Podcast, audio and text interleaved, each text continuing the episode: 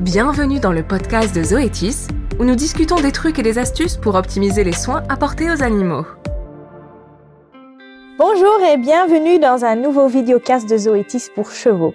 Je suis Céline de Grève et aujourd'hui j'ai Annick Rispert ici comme invitée.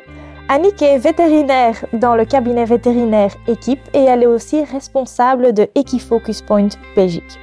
Equifocus Point est une organisation qui a été créée pour surveiller l'apparition de maladies infectieuses chez les chevaux. Le sujet du videocast d'aujourd'hui est la rhinopneumonie ou l'herpès virus équin. Chaque année, nous voyons des rapports à ce sujet sur les réseaux sociaux et chaque propriétaire se rappellera bien de l'épidémie qu'il y a eu lieu à Valence en 2021 ou de celle plus récente ici maintenant au Sunshine Tour à Oliva. Annick, chez les humains, on parle souvent de groupes à risque. Il suffit, il suffit de penser aux personnes âgées avec le Covid. En ce qui concerne plus la rhinopneumonie, y a-t-il des chevaux qui présentent plus de risques ou des groupes qui ont plus de risques à être infectés? Bah, Oui, euh, chez les chevaux, on a plutôt trois catégories de chevaux. On a les, poulains et les jeunes chevaux euh, ou chevaux.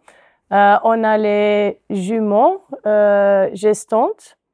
Et la troisième, ce sont les chevaux de sport.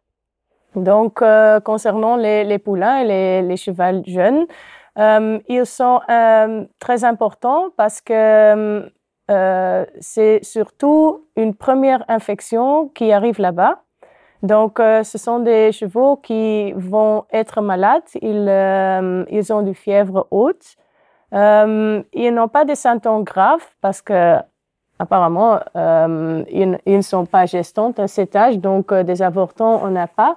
Et concernant les signes neurologiques, on ne sait pas euh, pourquoi, mais ils sont pas sensibles pour développer les signes neurologiques, mais ils sont quand même euh, importants parce qu'ils produisent énormément des, des particules de virus. Donc ils sont très, très contagieux quand il y a une infection dans un groupe comme ça. Et la deuxième groupe est intéressant parce que ce sont des jumeaux euh, gestantes euh, et ils sont très sensibles pour avortement. Donc, si le virus entre le groupe là-bas, euh, les jumeaux, ils vont perdre leur poulain. Donc, c'est quelque chose qu'on ne veut pas. Et le troisième groupe, les chevaux de sport, euh, ils ont plus de risque d'être contaminés parce qu'ils voyagent beaucoup, ils vont en compétition, ils ont beaucoup de contacts avec des, autres chevaux, des, des chevaux étrangers. Euh, donc, le risque d'être contaminé est plus euh, que dans les autres groupes qui ne voyagent normalement pas. Donc, c'est toujours très important de ne pas mixer les trois groupes, donc pas de jeunes chevaux chez les jumeaux gestantes ou chez les chevaux de sport. Euh, si on peut faire un petit quarantaine des groupes, ça c'est euh, le plus important pour éviter euh, qu'on a des grands problèmes avec la rhinopneumonie. Et à part de ça, il y a aussi quelque chose d'autre qui est intéressant. Pas tous les chevaux vont développer les signes neurologiques. On ne sait pas pourquoi, euh, il y a beaucoup euh, de tests qu'on a fait, mais on ne peut pas expliquer pourquoi c'est comme ça. Euh, mais on voit, euh, on voit dans des, des cas dans tout le monde qu'il y a des groupes et souvent ce sont les jumeaux plus âgés qui sont plus sensibles pour développer des signes neurologiques. On ne sait pas pourquoi, on a aussi des, quelques races qui sont moins sensibles, euh, mais on ne sait pas. C'est surtout les jumeaux âgés qui, qui, sont les plus sensibles pour le virus ou, ou pour développer les signes neurologiques. Donc, comme consigne, si mon cheval fait partie d'un groupe à risque, qu'est-ce qui, qui est alors le mieux que le propriétaire peut essayer de faire? Donc, séparer les, les groupes, mais le seul chose qu'on a pour essayer de les euh, protéger, c'est de vacciner votre cheval parce que ça diminue euh, les signes cliniques, mm -hmm. mais aussi euh, le, la production de, de, nouveaux virus Euh, donc, c'est très important pour essayer d'éliminer ce virus, c'est juste vacciner. Et si on revient sur vraiment le, les mesures d'hygiène, si je vais d'un groupe à l'autre, est-ce que ça peut poser un problème? Euh, c'est un virus, un virus qui n'est pas très résistant. Donc, normalement, des euh, mesures euh, comme juste laver les mains avec du savon, ça peut déjà détruire le virus.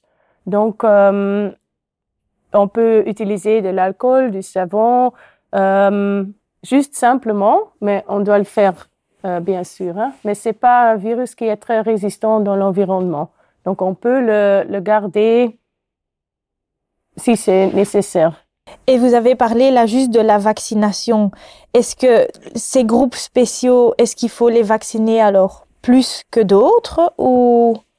Euh, normalement, euh, les vaccinations, on doit avoir une vaccination de base. Donc, euh, on doit donner deux vaccinations euh, avec à peu près trois à quatre semaines entre les deux premiers. Et après, on doit euh, vacciner tous les six mois. C'est juste pour les juments gestantes qu'on a des vaccinations en plus, normalement à 5, 7 et 9 mois de gestation. Euh, ça ce sont, sont des vaccinations en plus que le, le schedule normal. Donc voilà. Et du schéma normal, quand il y a un grand groupe et il y a souvent un va-et-vient de chevaux, il est difficile alors peut-être de, de laisser venir le vétérinaire tous les deux jours ou chaque semaine. Mhm. Est-ce que c'est possible alors peut-être de d'ajuster pour tomber dans des schémas plus fixes? Est-ce qu'il y a de la marge pour un petit peu euh, Oui, je pense que oui, on ne doit pas attendre un an ou, plus, hein, mais quand, euh, quand on peut faire, si vous êtes un mois trop tôt euh, ou un mois trop tard, ok, c'est pas idéal, mais on peut euh, les inclure dans un système que le veto vient deux fois par an et fait tous les chevaux au même temps. Hein. C'est possible. Eh bien, merci Annick. Il est clair que les juments gestantes, les chevaux de sport et les chevaux qui ont beaucoup de contact avec d'autres chevaux ont un risque plus élevé d'être infectés par la rhinopneumonie. Si vous souhaitez encore plus d'informations, n'hésitez pas à aller regarder sur notre site web de Zoetis ou sur notre chaîne Spotify pour encore avoir d'autres vidéos et discussions plus intéressantes sur la vaccination chez les chevaux. Allez-y jeter un œil. Merci.